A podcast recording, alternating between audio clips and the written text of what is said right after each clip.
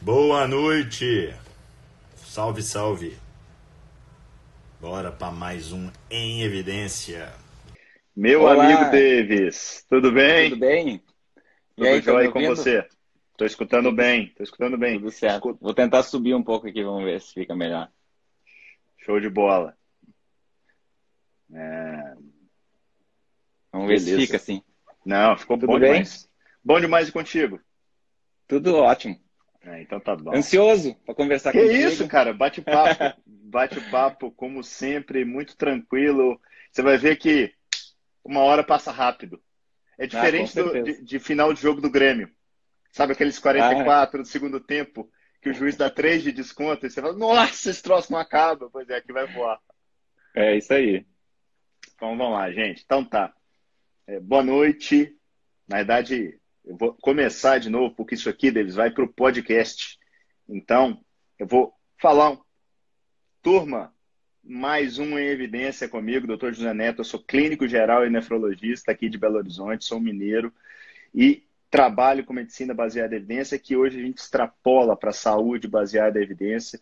Mexo com isso há bastante tempo e acredito que isso é um alicerce para fazer uma boa prática clínica, seja você médico, fisioterapeuta, nutricionista, o que quer que seja. O Evidência é um programa que eu consegui bolar para estar tá entrevistando pessoas que eu respeito e que nas suas áreas de atuação usam dos princípios, dos conceitos da saúde baseada em evidência para desenvolver sua prática clínica. O Davis Alves eu já conheço tem uns bons cinco anos, Davis? Uns, pelo menos cinco, seis anos, né? Que a gente é, se conhece. Desde Acho 2014. Que, é, tem, tem um tempo que, que a gente se conhece. 14 ou 15 por aí. Né? Davis, ele é aluno da primeira turma do curso, foi um cara que, como bom amigo, fez parte aí do grupo, já fez o curso todo, renovou por mais um ano, vendo dentro do curso possibilidade de networking, de estar tá trocando ideias. E eu vou deixar ele se apresentar, eu já conheço um pouco da história dele, mas eu queria, Davis, primeiro te agradecer pela, pela presença. A gente sabe que meio de semana, hora de estar com a família, você está aqui trocando experiência com a gente. Então, obrigado. E já emendando a primeira pergunta, eu queria que você pontuasse para a gente um pouco da sua formação, um pouco do seu background, onde você, de onde você veio e onde você está hoje. Bom, é, eu sou cirurgião plástico aqui no Sul. Eu me formei é, na Universidade Católica de Pelotas em, em 99. Então, já passou aí um tempinho. É, acabei fazendo a especialização depois dentro da cirurgia plástica, né? Então a gente faz aquela formação primeiro com cirurgia geral, depois plástica.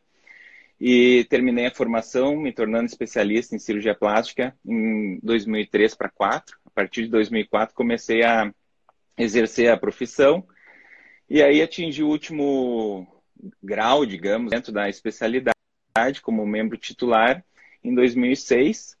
É, logo em seguida, acabei entrando novamente é, como contratado, preceptor da residência de cirurgia plástica, onde eu me formei, que foi no Hospital Cristo Redentor. É, sempre pautei, na verdade, uh, pelo bem-estar do meu paciente, né, desde sempre, mas acreditei que estava sendo o, o, melhor possível, uh, sendo, na verdade, de certa forma, uh, não enganado, mas assim, não entendendo muito bem o que passar para minha paciente para manter os resultados pós-operatório. Então eu entrei nesse mundo, assim, digamos, de estilo de vida mais saudável, low carb, e isso que me trouxe, na verdade, para a saúde baseada em evidência. Uh, como todo mundo, conhecendo o blog do Souto, né? Na verdade, eu acabei conhecendo antes o livro do Gary Taubes, através da minha anestesista, que eu explicava para todos os meus pacientes, né? Olha, é, agora que tu está com resultado alcançado ali do teu contorno corporal, acho interessante tu seguir uma dieta, fazer uma atividade física para manter esse resultado. Eu sempre informava isso para minhas pacientes.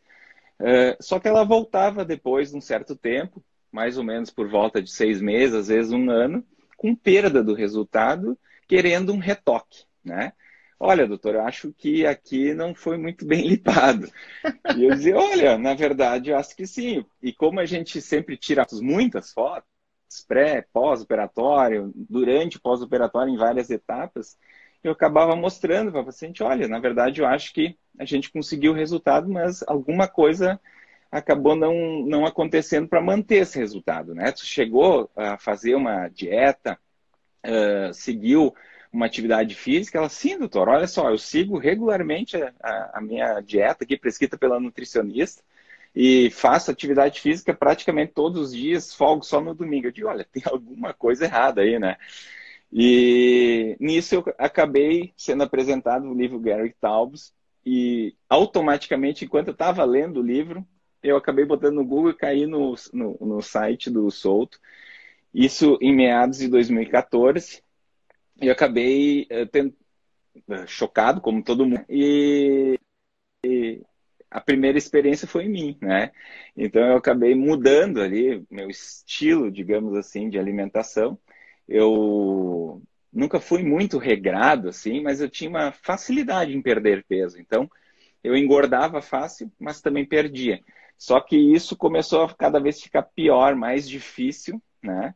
E aí, quando eu iniciei uh, realmente essa mudança, uma alimentação com mais baixo carboidrato, uh, no final de quase um ano eu perdi 22 quilos. Uh, então, eu estava com 112, fui para 88, sem fazer atividade física nenhuma.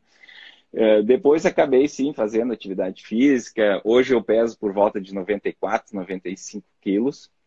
Uh, então aumentei um pouco a massa muscular também, enfim. E aí comecei a introduzir isso para minhas pacientes, né?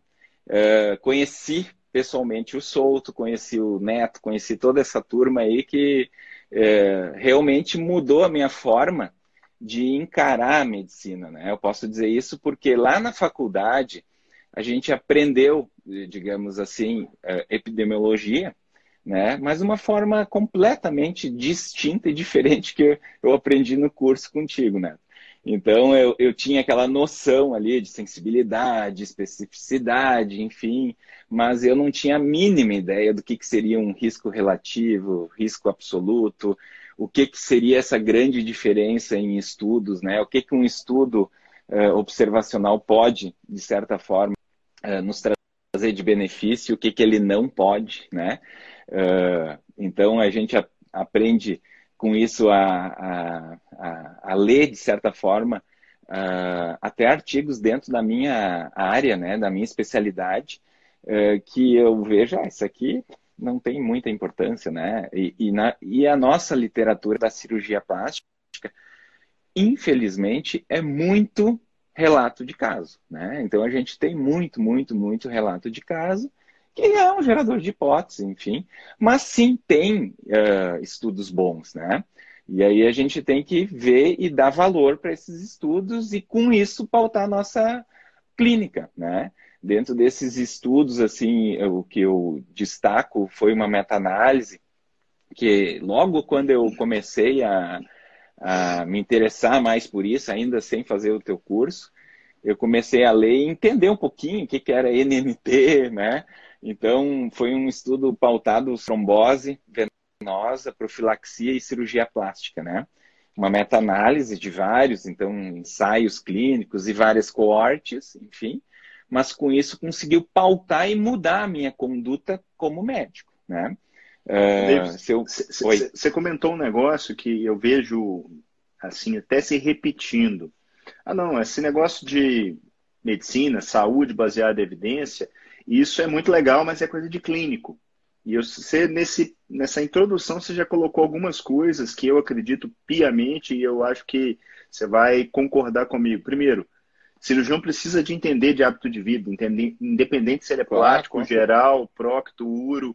Na verdade, médico precisa entender de hábito de vida e eu falo até mais. Profissionais que se metem a mexer com saúde, seja ele fisioterapeuta, nutricionista, eles precisam entender de hábito de vida. Então já seria uma razão para ele estar tá entendendo um pouquinho de saúde baseada em evidência. A segunda coisa, você acabou de dar um exemplo. no caso da trombose venosa, que é uma complicação clínica, mas que acontece com uma frequência elevada em pacientes cirúrgicos. Então, como saber como realmente está lidando com isso na sua prática? Mas a minha pergunta é, para técnica cirúrgica, como é que, como é que a saúde baseada em evidência entrou na sua vida, já que, assim como na minha especialidade principal, que é a nefrologia, a gente não tem tantos ensaios clínicos assim quanto eu gostaria, mas eu falo que eu pauto a nefrologia baseada em evidências. Como é que você vê isso na cirurgia plástica, que é a sua especialidade? É, dentro da técnica cirúrgica, eu ainda não, não, não consigo enxergar assim, um, um ganho muito grande, né? É muito pautado em experiência pessoal, né? A gente vê que, se eu pegar como exemplo, só mamoplastia redutora tem mais de 200 técnicas cirúrgicas descritas, né? Então, cada serviço acaba, de certa forma, ensinando dentro daquilo que aprendeu. É mais difícil uh, conseguir introduzir novas técnicas num serviço, né? Como o nosso serviço acaba tendo vários professores de várias áreas, digamos assim, de várias uh, formações, né? Então, existe colegas que se formaram via Pitangui, existe colegas que se formaram com uma importância espanhola, tipo Javier de Benito, enfim, com isso a gente conseguiu, uh, de certa forma, uh, mixar, misturar um pouco isso, né? E isso foi interessante como uh, ganho em resultados, né? Mas isso, pensando de certa forma, como produção até de um trabalho científico, o meu serviço acaba ficando um pouco a desejar no sentido que ele é muito assistencial, né? pensando assim num serviço federal, né? Uh, não na minha clínica privada, né? Na clínica privada é, a gente poderia até sim fazer isso, como não é foco uh, acabar uh, voltando a fazer um mestrado, doutorado, a gente acaba pecando por esse sentido, né? Mas você vê, por exemplo, assim, até quebrando, desmistificando um pouco a plástica, né? Normalmente, principalmente para o leigo e, na realidade, para o não médico, vamos dizer assim. Quando se fala em cirurgia plástica, se pensa muito em estética. Mas a gente tem ah, cirurgia plástica que é reconstrutora, você não, tem o plástico que está cuidando. Com certeza. a gente ferida. tem dentro das áreas. É, a gente tem a queimadura, né? Que é um, na verdade, um, um é uma área completamente assim é, diferente, né? Importante que a gente lida diretamente com vidas, né, com a parte uh, de reparador e, e, também, sim, com estética, né, mas, uh, mas nesse caso aí, a gente acaba lidando diretamente com várias questões clínicas, né? E aí sim. E eu falo que mesmo, acaba... Davis, assim, eu, eu acho que assim, eu estou vendo, a Kênia está comentando aqui que em cirurgia, normalmente, para técnica cirúrgica, não tem, mas não necessariamente para técnica. Você poderia muito bem, e eu sei que isso é um vazio dentro da, da evidência, mas por que não pegar duas técnicas e fazer, por exemplo, algum tipo de randomizado que fizesse um randomizado em cluster, né? Então vamos fazer um randomizado onde Sim. você tem mais, mais de um centro randomizado, você não randomiza pacientes, mas randomiza centros, e ver, poxa, qual é o resultado do centro onde o Davis trabalha obviamente, não poderia ser isso que você está falando, né? De cada um faz do seu jeito. Não. Na, naquele local Mas faz a gente, de uma maneira. A gente fez, eu me lembro na minha. Eu, eu me lembro na minha formação que a gente acabou participando uh, do ensaio clínico, né? Uh, voltado a queimaduras daí, utilizando dois tipos, digamos assim, de terapia, né? Uh, um com curativos fechados, outro curativo aberto, para ver qual que tinha maior incidência de infecção, enfim, né? O outro foi com uso de heparina tópica, né? Para melhora da, da cicatrização, diminuir queloides, enfim, acelerar o processo cicatricial. Mas sim, pode ser feito também na parte uh, tanto de estética, né? Uh, com duas técnicas cirúrgicas uh, para seja para abdômen, seja para mama, enfim. Uh, basta ter o, o, o, foco, o incentivo científico, né? Que eu acho muito importante. E acho que ainda tem mais uma coisa, né, Davis? Porque a, a saúde baseada em evidência preza que, por mais que você não tenha evidência, você trabalha com a melhor evidência disponível. Se a melhor evidência disponível for um relato de caso, for uma série de casos, você vai trabalhar com elas, sabendo que ela tem limitações. Sabendo Sim. que, por vezes, talvez um desfecho negativo, e a gente vai falar um pouquinho a respeito de alguns possíveis, ao longo da live, alguns desfechos negativos associados à, à cirurgia plástica, principalmente relacionada ao silicone, tão comum nos dias atuais, talvez um relato de caso, quando mostra algo negativo, apesar de ainda ser uma associação, a gente tem que olhar com os olhos Valorizar. com um pouco mais, muito mais de valor, e não falar que aquilo é causal, mas pelo menos levantar a pelota e conversar abertamente, né? Eu acho que o, o, a coisa quando é correta, quando ela é lisa, quando você conversa, não sai caro, né? O, o, a coisa acaba saindo cara quando você não põe na mesa todas as cartas e finge que aquilo ali não existe. A gente ainda vai falar um pouquinho a respeito disso. Dave, você comentou a respeito de hábitos de vida e, e pontuou que até então você não tinha um contato tão perene, tão prático com a saúde baseada em evidência. O que que dessa conjunção de fatores, o que, que mais você chegou e falou assim, cara, isso é um troço muito óbvio que eu deveria estar usando na minha prática clínica e que hoje você usa, às vezes talvez até de uma forma medular, sem nem muito pensar no que está fazendo? É, na parte cirúrgica, como eu te falei, muito pouco, né? É, eu, te, eu tenho uma experiência, sim, em relação à, trombose venosa, é, porque no final da minha formação, ali por 2003, 2004, a gente não tinha uma preocupação tão grande quando se fazia lipoaspiração, abdominoplastia uh, com trombose. E a partir desses estudos, meta-análises, a gente mudou a prática uh, clínica utilizando de rotina né, medidas profiláticas. Então, hoje em dia eu não faço, eu acho imprudente fazer uma cirurgia de lipoaspiração, por exemplo, sem utilizar, por exemplo, medida mecânica, seja uma meia elástica, uma, um, uma bomba de retorno venoso, né? E aí, conforme a classificação de risco, que a gente utiliza muito a de Caprini, existe também um, uma outra, uh, um cirurgião brasileiro, mas a mais utilizada é a de Caprini, que ele pontua, então, uh, conforme a, a, cirurgia se estende mais do que 45 minutos, isso é uma rotina para praticamente todas as cirurgias plásticas grandes, né? Uma paciente que vai fazer um contorno corporal com lipo abdômen, ela acaba levando duas, três horas.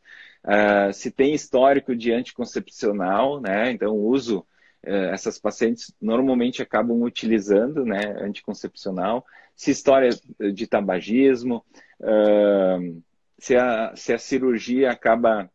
Então, a gente vai pontuando e com isso se atinge um um índice de Caprini acima de 9, né, a gente, além dessas medidas mecânicas que tem que se fazer em todas, a gente usa a quimioprofilaxia, que é normalmente a enoxeparina. Né? Uh, então, mostrou aí que a cada 21 pacientes tratados, tu evita né, uh, o efeito de trombose. Antes, né, se eu pegasse em, em cinco anos de profissão fazendo cirurgia plástica, eu tive quatro pacientes que tiveram trombose venosa, todas elas evoluíram bem, né? Mas precisaram, não teve embolia pulmonar, mas, mas acabou precisando uma anticoagulação por seis meses para resolver o problema, né? Hoje, felizmente, a gente tem um índice praticamente nulo. Pode ser subnotificado, subdiagnosticado, mas eu não, não tenho clínica né, de trombose venosa nem de embolia, com o uso desse protocolo. Né? E aí, ah, provavelmente, mesmo que existir, a gente cairia num overdiagnosis. Porque Sim. se não te, tá te dando nenhum sintomas. Nisso. Aí a gente entra no outro lado, né? Se a gente começar a indicar para todas, né? Não seguir um critério, por exemplo, de Caprini, ah, então eu vou fazer em todas, né? Paciente que vai fazer uma lipo ali de não tem, não é, não, não usa anticoncepcional, vou fazer uma lipo pequena, eu vou usar. A gente sabe que daí o NNH chega próximo de 30, né? 40. Então, assim, eu vou ter o NNH, para quem não sabe, hematoma. é o número necessário para lesar, né? E normalmente é. a gente tende a superestimar o benefício e subestimar o risco. Então, por é, exemplo, aí... um anticoagulação pode sangrar, né? Isso aí. Então, isso foi uma coisa que uh, eu mudei, né? Uh, e foi por causa disso, né? Por entender um pouquinho mais a, a parte de uh, metodologia probabilística, enfim, né? Ô, Davis, eu vou entrar numa parte mais prática aqui, que é o seguinte. Como é que estudar hábitos de vida mudou a sua prática clínica? Porque você deve receber muita gente, essa busca pela beleza, essa busca por uma imagem é. corporal, talvez até algo é, é, não necessariamente relacionado à saúde. Então, muita gente deve te procurar achando que. Eu gosto muito de usar o termo da pílula mágica. Existe a pílula mágica chamada cirurgia plástica. Como é que você lida com isso? Eu falo até do ponto de vista daquela pessoa que às vezes, poxa, você precisa, antes de, você precisa fazer algumas coisas, porque a gente sabe que nem todo mundo pensa igual você pensa, eu já te conheço há algum é, tempo para te dizer isso. Eu, eu, olhando assim, eu entendo que eu, antes de pensar em fazer uma cirurgia plástica, eu preciso entregar saúde, né? Antes de tudo, eu sou médico. Então, muitas pacientes uh, acabam vindo, procurando, e só de bater o olho, eu nem preciso nenhum exame, a gente vê que está com uma baita gordura visceral, ela tem uma síndrome metabólica, né? Uh, e aí não é o momento de operar, eu vou primeiro tentar resolver esse problema dela. Então é uma troca. Eu, eu digo para o paciente, olha, eu vou, que, eu quero te operar, eu quero te melhorar, eu quero uh, uh, que tu tenha um, uma melhora do teu contorno corporal e, e, consequentemente, da autoestima, enfim. Mas eu também preciso da tua parte. Eu não, eu não dou dieta, né? Não sou nutricionista uh, e eu não trato pacientes para emagrecer. Mas eu encaminho, como eu estou no sul, eu acabo encaminhando normalmente para nutricionistas, né? E eu acabo encomendando a grande maioria para Poliana. Uh, Freitas, né? Quem não conhece. Uh, e... Nutri das panelas. Isso mesmo. E os casos clínicos, né? Uh, eu acabo encaminhando para o solto, né? então é uma grande referência minha aqui, né? A gente já teve pacientes que eu, eu diagnostiquei, na verdade, a paciente uh, com uma síndrome metabólica e, e, e, eu acabei solicitando alguns exames pré-operatórios, explicando para o paciente, olha, eu acho que não é o melhor momento de, de operar, mas vamos fazer alguns examezinhos só para ter uma ideia de como tu tá em termos de saúde. E ela retornou para fazer uma cirurgia, na verdade, de redução de mamas. Ela me procurou para isso. E ela tinha uma glicemia de jejum de 400. E aí eu falei, olha, na verdade, tu és diabética. Eu já sabia, na verdade, só pelo teu perfil, né?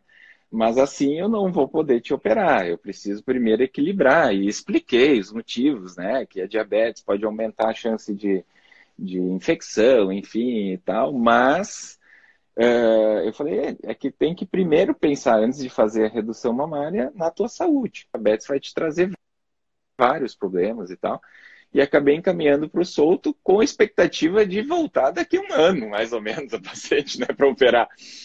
Um mês depois, o solto me manda uma mensagem e diz: Olha, lembra da paciente fulana, da glicemia de 400? Pode operar. E eu de como assim? Não, tá equilibrado. Ela é agora, ela é nível ninja de low carb, né? Ela está completamente compensada ela está completamente compensada, né? E eu digo que ela perdeu peso, perdeu e vai continuar perdendo. Cena, e ela tem indicação. Você imagina a mulher fazer chega. Uma cirurgia de redução. Eu estou imaginando a mulher que chega para ter uma consulta com um plástico que fala que não vai operá-la e manda para ela compensar com um urologista. É, é. Realmente deve ser uma cena divertida é. de se ver. E o mais engraçado, dá certo. Hoje né? ela, ela, dá certo, né? porque ela, ela acaba adorando os soltos por ter salvado a vida dela, né? Enfim, ela entendeu que ela tinha um, um problema grave, né? E, eu acabei operando ela, só que o Souto me mandou um recadinho assim, só não diz para colocar soro glicosado. boa, boa. É. É, ô, ô, ô, ô, David, deixa eu te falar uma coisa. É, um dos motivos, eu já estava querendo te, te, trazer aqui no Evidência há algum tempo, mas uma coisa que motivou a gente fazer essa evidência hoje foi um assunto que rolou lá no grupo há um, diria, um mês e meio, dois meses atrás. O nosso amigo e nefrologista maranhense, o Flávio Barros, ele levantou a respeito de uma síndrome e aqui abre-se um parênteses que eu, eu, particularmente, nunca tinha ouvido falar.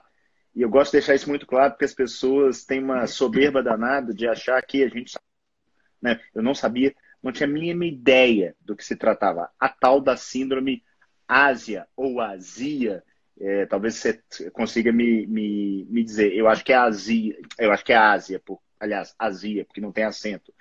Mas é, eu até então nunca tinha ouvido falar a conversa rolou ali no nosso grupo de Jedi e tal, muita gente se posicionando, inclusive você. É, eu queria que você falasse um pouco a respeito disso, visto ser uma situação rara. Eu queria que você primeiro posicionasse o que, que é, porque eu tenho certeza que a maioria das pessoas aqui, a gente fez uma enquete antes da live, não conhece. Todo mundo conhece alguém que deseja colocar uma prótese de silicone, mas poucas pessoas, assim como eu até pouco tempo atrás, nunca haviam ouvido falar dessa síndrome. Fala um pouquinho a respeito dela e depois a gente puxa para a prática.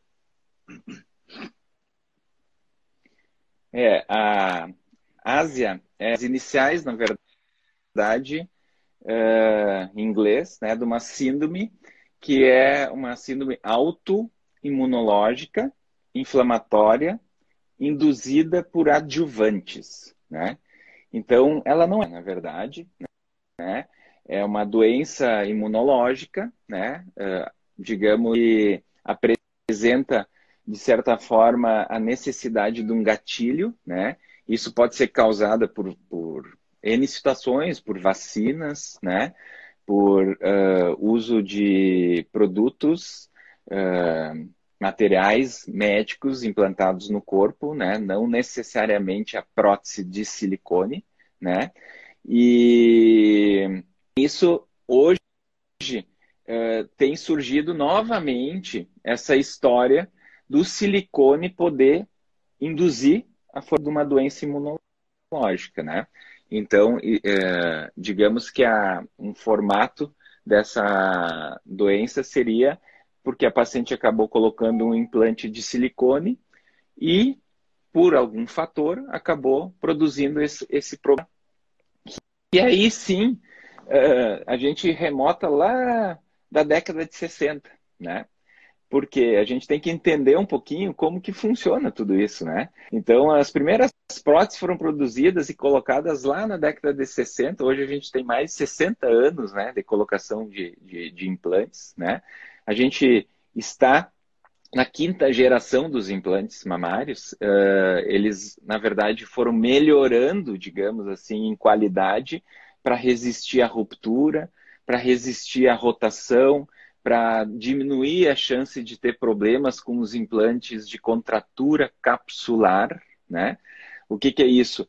Uh, quando a gente coloca um implante mamário, o organismo acaba criando um tecido cicatricial uh, uma cicatriz em volta para cápsula, que normalmente tem que ser né, sem causar desconforto, que é a grande maioria dos casos.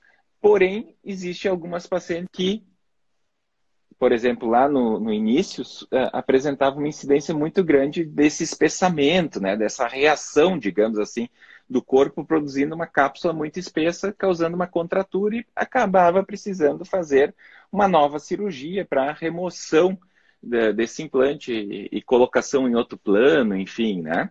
Uh, com a, colocação então desses implantes mais modernos se diminuiu muito a incidência disso. Então, da década de 60 até 92, uh, todo mundo colocava implante. Em 92, os Estados Unidos, justamente por causa dessas questões do implante produzir ou não a chance de ter um câncer ou uma doença imunológica, foi posto em moratória, né? Então, nos está proibido o uso do implante para fins estéticos, né? E, e, ele passou anos proibidos lá, né? A gente só uh, ouvia uh, o uso, era libera a reconstrução mamária. Para fins estéticos, o Brasil continuou colocando e muitos outros países. O que eu me lembro agora que foi a França e os Estados Unidos que, que acabou uh, proibindo o uso, né? em 2006, foi reintroduzido o uso a partir de um estudo, né? Patrocinado né, por uma empresa de prótese, basicamente duas em próteses, uh, em, uh, empresas grandes da, da época e americana, que fizeram, na verdade, uma meta-análise, né? Então, o autor uh, mostrou né, que a incidência era igual nas pacientes que tinham implantes de silicone e as que não tinham, em termos de câncer ou doença imunológica, né? Muitos questionam essa meta-análise, né? Uh, dizendo que foi retirado algumas pacientes porque uh, uh, todos os sintomas que não fechavam o critério foram excluídos, né? Sintomas então, de doenças autoimunes, se... né? Isso, então ele se baseou só em diagnósticos já firmados, né? Uh, e voltou a... O famoso viés de seleção, né? isso mesmo.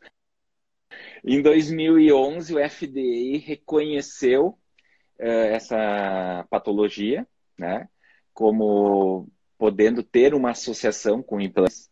Em 2018, teve um grande boom, assim, porque uh, uma nova meta-análise uh, de um serviço de Israel acabou fazendo uma coorte acompanhando 25 mil mulheres com implantes e num outro braço 100 mil mulheres sem implantes. Né? Só que a gente bate o olho na tabela 1 e já vê alguns problemas ali, que o P não foi semelhante dos dois lados. Né? Então, num grupo Explica tinha um mais câncer de mama. O que, que é isso?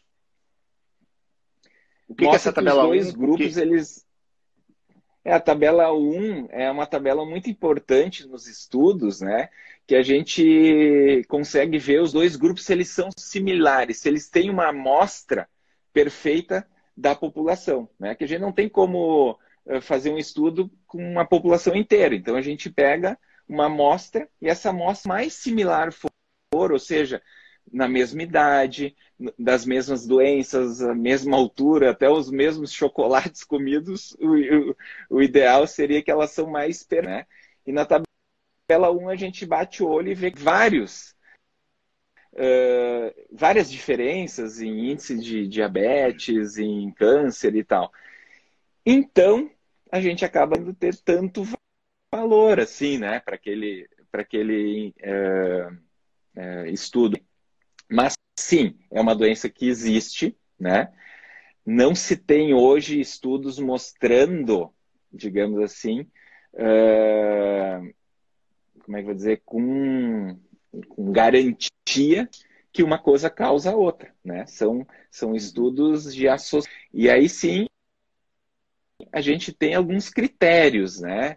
Para fechar o diagnóstico dessa, desse, dessa doença, né? Da azia induzida por implantes, né? Hoje a gente bate uh, o olho assim uh, na PubMed ou enfim tem vários relatos de casos, né?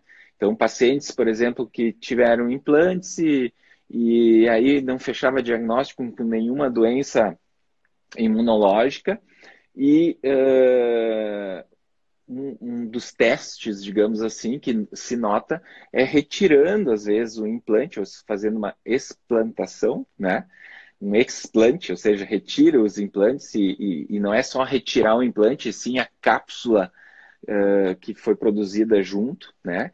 E, vários estudos mostram uma, digamos, uma fisiopatologia ali uh, de uma inflamação crônica né, subclínica naquela região da cápsula, né? Então, por uma eh, infecção bacteriana, não se sabe. Uh, precisa sim ter uma predisposição genética, isso uh, se mostra através de uh, análises laboratoriais, né? precisa ter o HDL, eu, eu não, não, vou lembrar HLA. o nome agora. HLA, enfim, mas é um codinome, vários, né? A fisiopatologia é o um DRB1 e o D, apesar de ter suas diferenças. É, vou lembrar. Mas é isso. A fisiopatologia é, não, tá? lembra um ah, bom, a fisiologia lembra um pouquinho também do outro problema que surgiu muito próximo a isso, né, ali em 2016, que é o a gente abrevia também como BIA-ALCL, né, que é o linfoma anaplástico de células gigantes, né? De certa forma associado e teve um boom aí né, nas mídias, enfim, dizendo que o silicone poderia estar associado a esse tipo. E aí já se fala câncer de mama, mas não é um câncer de mama, é um câncer, na verdade, de prótese. Bom, dentro da azia, né, voltando, a gente tem alguns critérios, então, uh, essa doença está bem descrita, por um autor e tem critérios maiores e menores, precisa ter dois critérios maiores e um menor, ou um maior e alguns menores. Basicamente assim, precisa ter de certa forma, uh, um implante, né? Precisa, ou quando não é induzido por implante, precisa ter outro produto. Pode ser, não necessariamente implante mamário, né? Pode ser um implante silicone testicular, pode ser um implante uh, lá, coclear, pode ser um implante uh, material, enfim. Né? Qualquer implante poderia, ou vacina, né?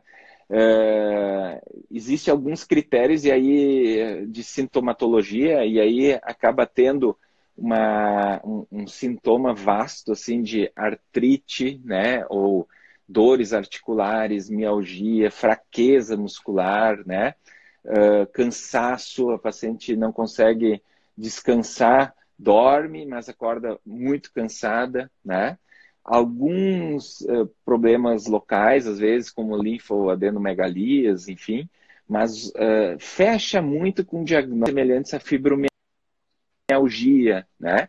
Uh, olho seco, boca seca, pensando na, Agora não vou saber dizer o nome, Jogren, né? Essa tu, essa tu conhece mais do que eu. É, lembra, lembra sim. Boca seca, olho seco. Isso é, eu lembro, né? Mas eu não trato isso, enfim. E tem relatos, né, por exemplo, de pacientes que às vezes preferem prótese. A paciente tem tudo isso, fechando o diagnóstico, e às vezes, uh, por exemplo, só tem um, às vezes, um rash cutâneo. Ela não tem tanta sintomatologia clínica de dor, não tem tanta, uh, digamos assim, perda do, da, da, saúde, né? E aí resolve tratar com mesmo tratamento que se usa para fibromialgia, às vezes até quimioterápicos ou metotrexate, enfim, né? E consegue às vezes uma melhora, né? Então, uh, uh, precisa, na verdade, o que a gente, a literatura mostra que existe uma incidência, né? Em torno de 0,8 8% da população que seria semelhante a outra uh, pessoas, por exemplo, que não têm implante. Uh, apesar dessas cortes mostrar uma grande uh, relação, né? mas, como eu te falei, acaba tendo alguns problemas assim metodológicos na análise da corte, né? Hoje a gente não tem eu, eu, ainda, eu... digamos assim, a garantia. Eu não, não, não tenho uma experiência prática com o assunto, mas eu acho que é um tema que remete a algo que tem sido, por exemplo, muito discutido clinicamente. É, doenças que podem se beneficiar, sim, principalmente quando você tem desfechos negativos, há relatos de casos. Então, provavelmente esses trabalhos tem sim uma subnotificação. Esse número muito provavelmente é maior do que esse 0,8 que a gente tem da literatura. A outra coisa deles, assim, que eu acho importante é uma cirurgia, seja ela qual for, a gente, quem fez uma cirurgia protética dessa antes de 2011, sabia que ele tinha riscos. Se ele não sabia, é porque ele foi mal informado pelo cirurgião. Porque você se submeter a um procedimento cirúrgico, seja ele qual for, seja ele por qual motivo, ele tem riscos já conhecidos e potenciais desconhecidos. Então, onde que eu quero chegar? Primeiro, a gente tem que entender que isso existe. Tem um monte de relatos de pessoas, óbvio que tem umas que talvez não sejam relacionadas, a gente não tem como saber quem é de quem não é. Tem, eu li uma série de potenciais mecanismos, e mecanismos, como a gente sabe muito bem, é só o início da conversa e as pessoas se apaixonam por mecanismos. Não, porque você tem um rompimento da prótese, isso gera uma reação autoimune e tal, não sei o quê. Tá, pode ser isso, mas pode não ser. O fato é que aquela mulher ali, ser. de uma certa maneira, está sofrendo. E o Raul, que é um Jedi da SBE, acabou de colocar: a gente tem que aprender a lidar com a incerteza. Onde que eu quero. Uma mulher chega para você, e detalhe: a minha, minha esposa colocou silicone. E eu fui, tentei de todo modo provocá-la a falar assim: você tem certeza que você quer isso? Tem esse risco, tem aquele. Olha que eu nem conhecia essa síndrome. Eu, eu conhecia a história do linfoma, por exemplo. Como é que você uhum. trata disso junto com sua paciente? Você tem um termo de consentimento? Porque, por outro lado, eu conheço muita mulher que, do ponto de vista de bem-estar, de autoestima, virou outra depois da prótese. Então, longe de mim querer chegar e ficar jogando pedra, assim, não põe a prótese de jeito nenhum. É um risco igual tomar um Tilenol. Eu já vi gente morrer é. por causa de paracetamol. Então, é, o risco é inerente, o Raul colocou bem, essa incerteza é perene.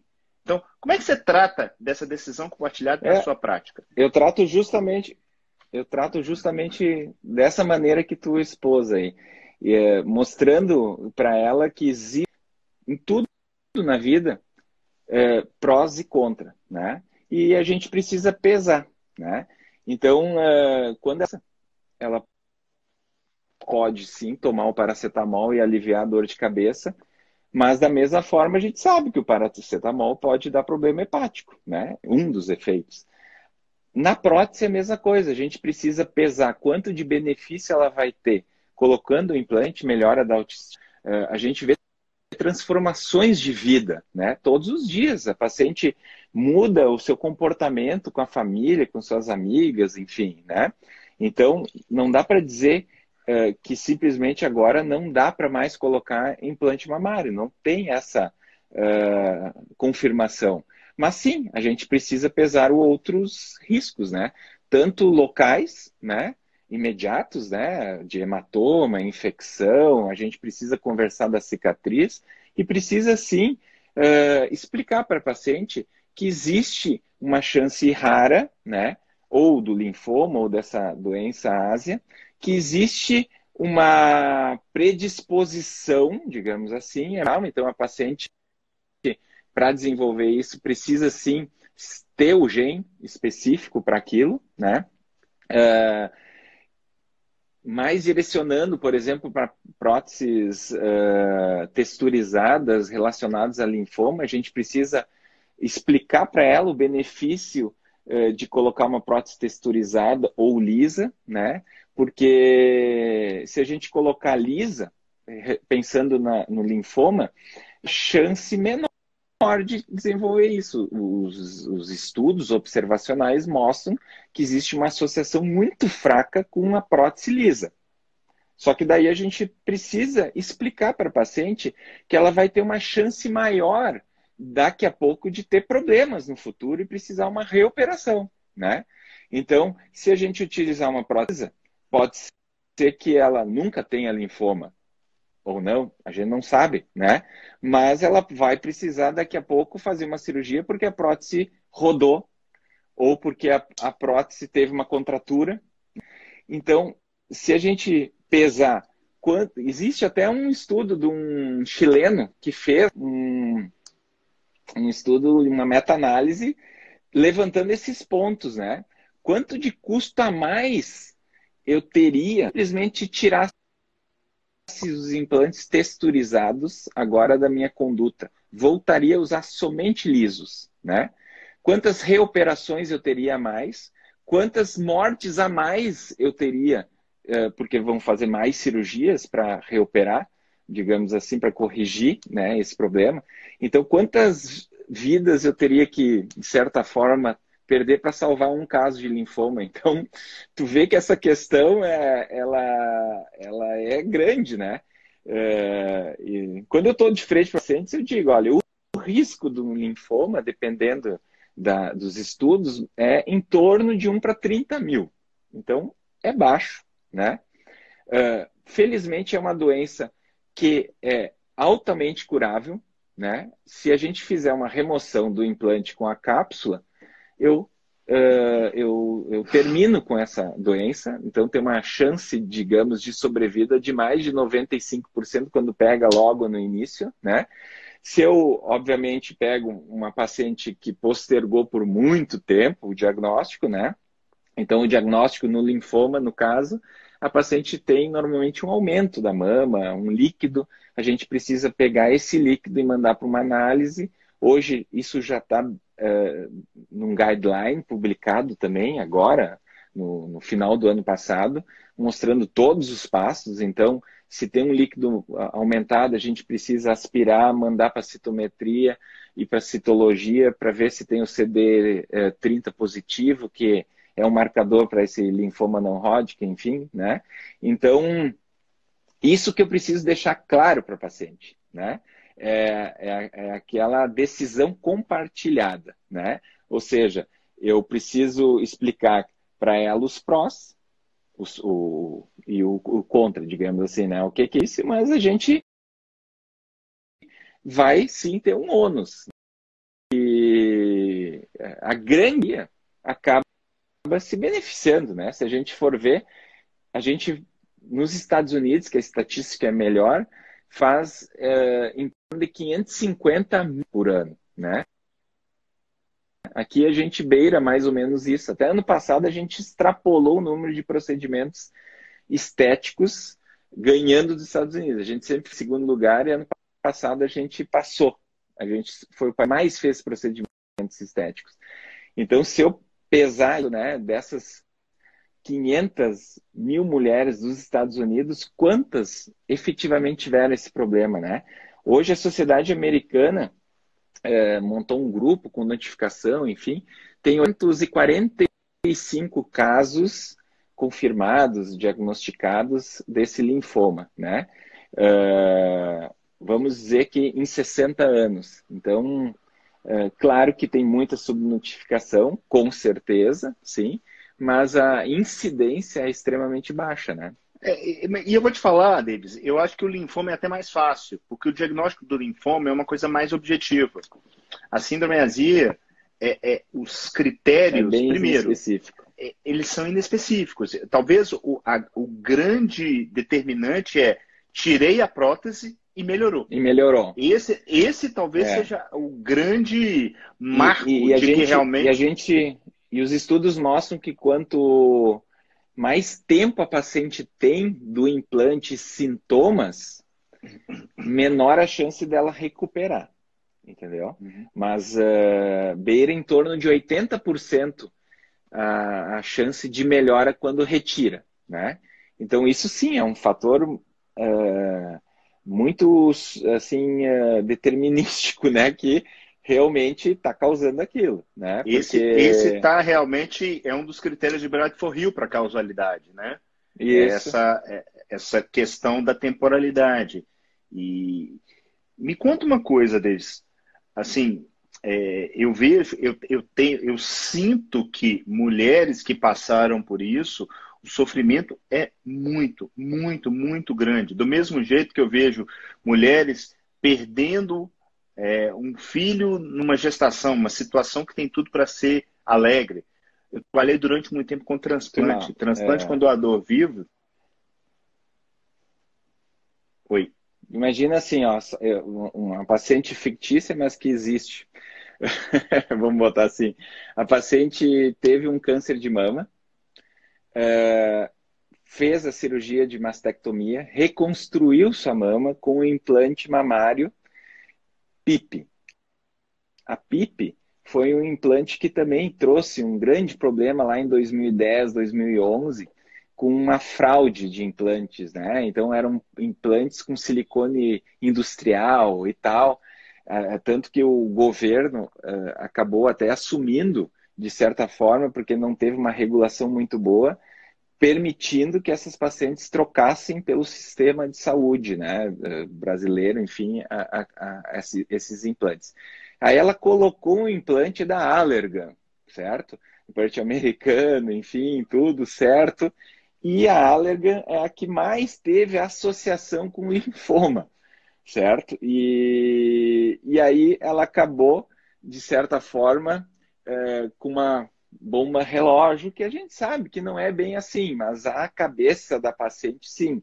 Né? Ela quer agora, de toda forma, tirar aquele implante, mas não está rompido, não tem seroma e está tudo ok.